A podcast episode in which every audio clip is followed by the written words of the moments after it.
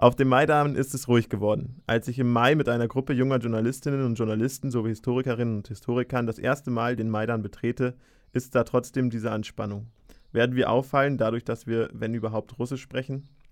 Tatsächlich ist die Atmosphäre zunächst einmal alles andere als einladend.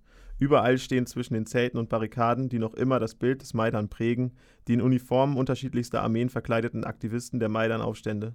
Teilweise sind sie mit Hasskappen vermummt. Nationalistische Symbole sind allgegenwärtig. Etwa die schwarz-rote Fahne, Symbol des nationalistischen Unabhängigkeitskampfes der ukrainischen Aufständischen Armee UPA, die in ihrem Kampf um einen ukrainischen Nationalstaat auch mit der Wehrmacht zusammenarbeitete und teilweise auf antisemitische Ideologie zurückgriff. Einer ihrer bekanntesten Führer war Stepan Bandera. Auch sein Konterfei ist auf dem Maidan oft zu sehen. Von russischer Seite wird aufgrund dieser positiven Bezugnahme auf zweifelhafte Helden der ukrainischen Nationalstaatsbildung unterstellt, der Aufstand auf dem Maidan und die daran anschließenden Entwicklungen im Osten der Ukraine seien ein faschistischer Putsch. Gleichzeitig wird der Szenerie ihr Schrecken genommen. Durch Spaziergänger und Touristen, die sich durch die provisorische Zeltstadt schlängeln, um in den zahlreichen Geschäften links und rechts der Straße einzukaufen, durch als Bären verkleidete Touristenfänger, die für ein paar Griffner für Fotos zur Verfügung stehen, oder durch Straßenverkäufer, die Bilder der Ausschreitung als Souvenirs anbieten. Und überhaupt wirken die auf dem Maidan verbliebenen Aufständischen eher wie der abgehängte Teil der Bevölkerung, jene also, die mit ihrer Zeit ohnehin nichts Besseres anfangen können und die vielleicht ganz froh darüber sind, mit der Bewachung des Maidans eine Aufgabe zu haben. Die Studenten und Berufstätigen jedenfalls haben den Maidan längst verlassen. Tatsächlich hatten wir auf dem Maidan keinen Grund zur Sorge. Es ist problemlos möglich, sich zwischen den Zelten zu bewegen und mit den Personen, die dort campen, ins Gespräch zu kommen. Trotzdem stellte sich die Frage, welchen Einfluss haben rechte Gruppierungen auf dem Maidan? Ihre Präsenz auf dem Maidan ist durch die zahlreichen Bilder der Aufstände belegt. Insbesondere bei der militanten Verteidigung des Maidans gegen die Janukowitsch-treuen Berkut-Einheiten scheinen sie eine zentrale Rolle gespielt zu haben. Diese Frage war auch für uns nicht abschließend zu klären. Im Folgenden folgt deshalb eine Zusammenschau verschiedener Informationen, die wir durch Interviews mit unterschiedlichen Akteuren erhalten haben. Die Einschätzung bezüglich des Einflusses rechter Parteien und Gruppierungen auf dem Maidan fällt dabei je nach Perspektive sehr unterschiedlich aus.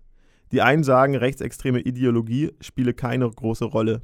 Dafür spricht unter anderem das Wahlergebnis der im Anschluss an die Maidan-Proteste stattfindenden Neuwahlen vom 25. Mai. Im Gegensatz zum starken Abschneiden rechter Parteien in anderen europäischen Ländern bei der zeitgleich stattfindenden Europawahl hat der rechte Sektor nur wenige Stimmen erhalten. Ähnliches gilt für die Svoboda, die allukrainische Vereinigung. Die Partei, die noch bei der letzten Präsidentschaftswahl durch das Schüren nationalistischer, rassistischer und homophober Ressentiments hohe Stimmenanteile auf sich vereinigen konnte, hat bei den jetzigen Wahlen nicht einmal 2% der Stimmen erhalten. Sicher hängt das auch damit zusammen, dass nationalistische Forderungen im Zuge der Maidan-Proteste und der damit einhergehenden Eskalation im Osten der Ukraine auch auf der Agenda anderer Parteien standen. Auch Vertreter der jüdischen Gemeinden geben Entwarnung. Antisemitismus spiele auf dem Maidan kaum eine Rolle. Dabei muss berücksichtigt werden, dass nationalistische Bewegungen nicht zwangsläufig mit einem Anstieg antisemitischer Ressentiments und der daraus erwachsenen Praxis einhergehen müssen. Insbesondere dann nicht, wenn ein Feindbild so klar auszumachen ist wie die russische Regierung in der jetzigen Krise. Eine Zunahme antisemitischer Übergriffe habe es im Zuge des Konflikts zwar gegeben, sie seien aber nicht durch Aktivisten des Maidans verübt worden, sondern vermutlich durch prorussische Aktivisten mit der Intention, die Maidan-Bewegung als faschistischen Putsch zu diskreditieren, erzählt mir der Direktor des Ukrainian Center for Holocaust Studies Podolsky Anatoli. Tatsächlich habe sich der rechte Sektor sogar nach dem Bekanntwerden von antisemitischen Übergriffen klar auf Seiten der jüdischen Gemeinde positioniert und unter anderem seine Unterstützung angeboten. Welcher Zusammenschluss rechtsextremer Gruppierungen in Deutschland könnte sich öffentlich für die Verteidigung jüdischer Mitmenschen einsetzen, ohne innerhalb kürzester Zeit zu zerfallen? Für die Thesen eines Erstarkens rechter Gruppierungen und Parteien durch die Maidan-Proteste spricht zunächst einmal die Zunahme nationalistischer Symbolik, die sich einem nicht nur auf dem Maidan selbst, sondern sowohl in Kiew als auch in anderen Städten der Zentral- und Westukraine zeigen. Sergei und Andrei, zwei Marxisten aus Kiew, verweisen auf die Parole Slava Ukrainer. Diese Parole sei vor wenigen Jahren ausschließlich in extrem rechten Kreisen verwendet worden. Jetzt ist sie allerorts zu hören. Slava Ukraina, das bedeutet so viel wie Heil der Ukraine, wie Andrei uns übersetzt. Я даже припоминаю вот приветствие «Слава Украине» в наших националистических кругах в то время. Ну, оно было диковинкой. Диковинка это что? Э, ну, то есть, э, еще раз объясню. То есть, э, даже приветствие «Слава Украине» Это было ну, таким маркером небольшой группки ангажированных националистов. Und zum Beispiel dieser Spruch äh, Slava Ukraine, mit dem sich jetzt mittlerweile alle begrüßen, also Heil Ukraine, ich weiß nicht, ob es richtig übersetzt ist, äh, das war damals als er noch eben bei den Rechten aktiv war, selbst äh, für die rechtsradikale Strömung nur unter einer sehr kleinen, extrem überzeugten Gruppe üblich war. Сейчас киевляне здороваются друг с другом этим приветствием. Тысячи киевлян. Und jetzt äh, be begrüßen sich die, die üblichen, also die normalen Ukrainer mit diesem Spruch, also Tausende von Ukrainern. Wie bereits erwähnt, finden auch fragwürdige Repräsentanten der ukrainischen Unabhängigkeitsbewegung großen Zuspruch. Unter anderem Stepan Andrijovic, Bandera und seine OUN-UPA. Die Geschichte der UPA und der OUN äh, ist vielseitig, kann nicht eindeutig eingeschätzt werden. Und da haben wir etwas andere äh, Sicht darauf als die äh, Westeuropäer. Das muss dazu gesagt werden. Aber die nur natürlich für heil, heilig gehalten äh, zu werden, äh, kann man ja auch nicht. Also da gibt es äh, verschiedene Seiten in diesen äh, damaligen Aktivitäten. Dass der Bezug genommen wird, erklärt sich dadurch, dass die für die unabhängige Ukraine damals standen zwischen zwei totalitären Regimen. Das wird jetzt im Mittelpunkt gezogen von diesen jungen Menschen, die, sie, äh, die diese Idee unterstützen. Äh, ich sehe da eine gewisse Gefahr, dass man viel mehr Aufklärungsarbeit äh, machen muss, äh, um zu erklären, wie das war. Aber das ist historisch sehr komplexes Material äh, Heutzutage wird das aber stark übertrieben, dass diese äh, Anhänger äh, von, von, ähm, von dieser UPA-Bewegung äh, das Ganze leiten und äh, führen, sondern die Bevölkerung ist sehr unterschiedlich, die den Maidan unterstützt hat. Es war ein Schnitt, wo viele vertreten waren, sowohl äh, ganz einfache Hilfsarbeiter über Lehrer und äh, Finanzbeamter bis hin zu Höchstintellektuellen und Akademikern. Ähm, dass die Symbolik verwendet wird, ähm, äh, ja, erkläre ich dadurch, dass es äh, vielleicht keinen anderen gab. Also man ist mit der Nationalfahne, mit der blau-gelben ja, auf die Straße gegangen, was in den östlichen Regionen auch gefährlich ist, anerkannte staatliche Fahne zu tragen. Ähm, und das wurde dann verstärkt durch, die, durch diese Symbolik äh, von UPA. Aber man betrachtet das nicht als faschistische Symbolik. Das ist schon eindeutig zu sagen. Der rechte Sektor ist gegründet worden zu Ende der Maidan-Bewegung, schon zum Schluss, und bestand ursprünglich aus 100 Leuten. Deswegen kann man jetzt auch schwer sagen, wie viele dazu gehören. Weil viele markieren sich vielleicht so, was sie darunter verstehen, muss man die fragen. Also ich glaube nicht, dass hier äh, extrem rechtsradikale äh, Stimmungen verbreitet sind. Bewertet eine Mitarbeiterin der Stiftung zur Organisation der, der Entschädigung ehemaliger Ostarbeiter im Zweiten Weltkrieg diese Bezugnahme. Weiterhin sollte trotz des schlechten Abschneidens rechtsextremer Parteien bei den vorgezogenen Präsidentschaftswahlen im Mai nicht vergessen werden, welche Rolle der rechte Sektor und auch die Swoboda bei den Ausschreitungen auf dem Maidan gespielt haben.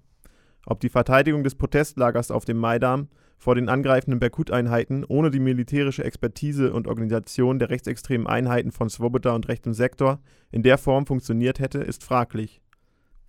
Dem rechten Sektor muss dabei zugute gehalten werden, dass er sich im Kern von rechtsradikalen Gruppierungen, auch von der Swoboda, distanziert hat. Anfang März wurde eine extrem rechte Gruppierung namens Weißer Hammer aus dem Zusammenschluss ausgeschlossen, weil Mitglieder der Gruppe durch ihre Aktion dem Ansehen der Bewegung schaden würden. Ob es nur befürchtete Imageschäden sind, die zu solchen Distanzierungen führen, oder ob hier tatsächlich ideologische Konflikte zugrunde liegen, ist nicht abschließend zu klären. Tatsächlich hat der rechte Sektor nach dem Abebben der gewalttätigen Auseinandersetzung und mit der Gründung einer eigenen Partei viel an Popularität verloren, berichtet der Rechtsextremismusforscher Anton Scherchosow im Interview mit der Deutschen Welle Anfang April. Die Mitgliederzahl wird von Scherchosow die Mitgliederzahl des rechten Sektors wird von Cherchossow auf ca. 2500 geschätzt. Auch die Übergriffe auf linke Gruppierungen zeigen den Einfluss rechter Gruppen auf dem Maidan.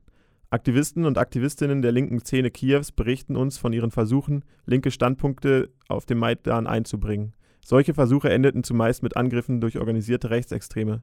Sergei, einer der Marxisten, schildert einen Übergriff auf, Ge auf Gewerkschaftsvertreter. Als alles begann, äh, als Beispiel, unser Freund ist auf den Maidan gegangen, als noch alles be äh, begonnen hatte erst. Он раздавал листовки с призывом бороться за свои трудовые права. Он, он профсоюзник. Er gehört zur Gewerkschaftsbewegung, hat einen Flyer verteilt zum Kampf, äh, zum gewerkschaftlichen Kampf für Arbeiterrechte. И э, со сцены Евромайдана э, один из выступающих там клоунов сказал, что э, там возле метро крутятся какие-то коммуняки, им надо, вы знаете, что с ними надо сделать. Und der Sprecher auf der Bühne von Maidan hat gesagt, dort drüben bei der Metrostation, da, äh, da treiben sich irgendwelche Kommunisten rum, ihr wisst, was wir mit denen tun sollten. И, э, возглавля... и толпа из э, ультраправых активистов, возглавляемая депутатами от ВО «Свобода», набросилась на них, побила, разбила аппаратуру, порезала палатку и там чуть ли не дошло до кровопролития. Und ein Pulk aus Rechtsradikalen, angeführt von der Svoboda-Partei, hat sich auf diese Leute gestürzt, hat, ähm, hat die ganze Einrichtung zerschlagen, hat die Zelte zerrissen und es kam fast zum Blutvergießen. Ola, eine andere linke Aktivistin, berichtet uns von ihren Versuchen, anschlussfähige Werte der Europäischen Union auf dem Maidan zu betonen. Uh, me and my friends decided, like some feminist and leftist group, we decided to participate in the revolution and in, even knowing that we are minority there. But our idea was um, sort of uh, ma making banners and uh, being open uh, and coming to Maidan. And our idea was uh, okay, so if people came here because they want Euro integration and they want uh, association with the European Union, then maybe we can uh, uh, explain our ideas of what is European Union for us. And we wrote banners like European Union is uh, equal rights for women and uh, European Union is uh, uh, support to minor sexual minorities or like legislative some legal rights for sexual minorities or European Union is the, the tolerant uh, politics towards all the ethnic groups and things like that. And uh, the right wings attacked us. So uh, it's not necessarily. I don't think that people share common common idea of, of European values and uh, European Union. I think that's what is actually missing in the whole Euro yeah. integration story here. Solche Angriffe sind nicht nur Ausdruck einer generellen Ablehnung emanzipatorischer Standpunkte durch Rechtsextreme, sondern das Ressentiment gegen alle, alles vermeintlich Linke, das vom Großteil der Aktivisten des Maidans geteilt wird. Dieses Ressentiment reiht sich ein in eine radikal vollzogene Abkehr von der sowjetischen Vergangenheit, die sich nicht zuletzt in der symbolischen Zerstörung zahlreicher Lenin-Statuen zeigt. Der Maidan hat einige straff organisierte, paramilitärische und nationalistische Gruppen hervorgebracht. In ihr organisieren sich Personen, die zum Teil extrem nationalistische Ansichten vertreten. Zwei Mitglieder einer Hundertschaft des rechten Sektors berichten uns von ca. 40 Hundertschaften, die aus den Maidan-Protesten hervorgegangen sind, von denen, vielen im, von denen viele im Osten für eine geeinte Ukraine kämpfen. Der rechte Sektor stellt eine solche Hundertschaft. Der Wahrheitsgehalt solcher Aussagen lässt sich nicht überprüfen. Ebenfalls schwer überprüfbar sind Berichte von zivilen Opfern und gezielten Tötungen und Entführungen durch militärische und paramilitärische ukrainische Einheiten im Osten. Der Angriff auf das Gewerkschaftshaus in Odessa, bei dem mindestens 40 prorussische Demonstranten starben, ist aber sicher ein Beispiel für die Wirkungskraft von Gruppen wie dem rechten Sektor oder Swoboda. Sie waren es, die zu den ersten gehörten, die auf dem Maidan militant gegen Janukowitsch Polizeieinheiten kämpften, und sie sind es auch, die im Donbass bereit sind, mit zum Teil tödlicher Gewalt gegen porussische Demonstranten vorzugehen. Die neue ukrainische Regierung wird sich auch daran messen lassen müssen, wie sie mit solchen Gruppierungen umgeht. Ein faschistischen Putsch, wie er zum Teil auch in Teilen der Linken in Deutschland behauptet wird, hat es in der Ukraine jedenfalls nicht gegeben. Gleichfalls sind die Proteste auf dem Maidan keinesfalls Ausdruck besonders emanzipatorischer Denkprozesse. Bei der Forderung nach Annäherung an die EU steht wohl eher eine damit einhergehende Distanzierung von Russland sowie die Hoffnung auf einen wirtschaftlichen Aufschwung im Mittelpunkt und weniger die Identifikation mit den freiheitlichen Werten, die mit der EU assoziiert werden. Werte, die wohl in den meisten Mitgliedstaaten bei der allgemeinen Bevölkerung ebenso wenig Anklang finden werden.